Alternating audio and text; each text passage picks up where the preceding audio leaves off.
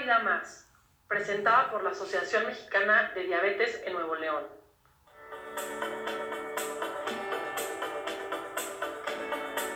La diabetes es una enfermedad mucho más común de lo que nosotros nos damos cuenta.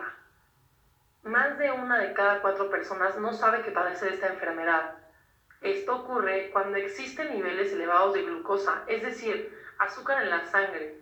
Si no se trata la diabetes, produce problemas a la salud como ataques cardíacos o accidentes cerebrovasculares y otros como la insuficiencia renal. Para poder tratar la diabetes, utilizamos la insulina, que es una hormona que produce el páncreas y ayuda a que la glucosa en los alimentos pueda entrar a la sangre y no llegue a las células. Esto es ya que a veces el cuerpo no produce suficiente. Para poder reconocer la diabetes se tiene que presentar atención en muchos síntomas, ya que muchas veces no nos damos cuenta de que puede parecer inofensiva. Existen tres tipos de diabetes.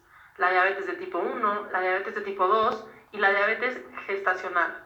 Los síntomas de la diabetes tipo 1 son mucho más graves y generalmente se producen a temprana edad y nos damos cuenta cuando esto se manifiesta.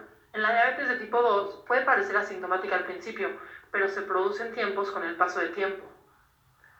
Muchos tipos de síntomas, por ejemplo, el tener sed extrema, el presentar visión borrosa, el tener más hambre de lo habitual, el bajar de peso sin planearlo, el, la picazón en la piel o la sensación de hormigueo en las manos y en los pies, o muchas más infecciones de lo normal.